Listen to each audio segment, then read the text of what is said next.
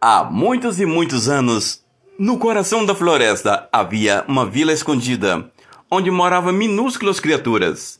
Chamavam-se a si mesmo de Smurf. Era muito bons. Mas existia também um Gargamel, um feiticeiro perverso. Ele era muito mau.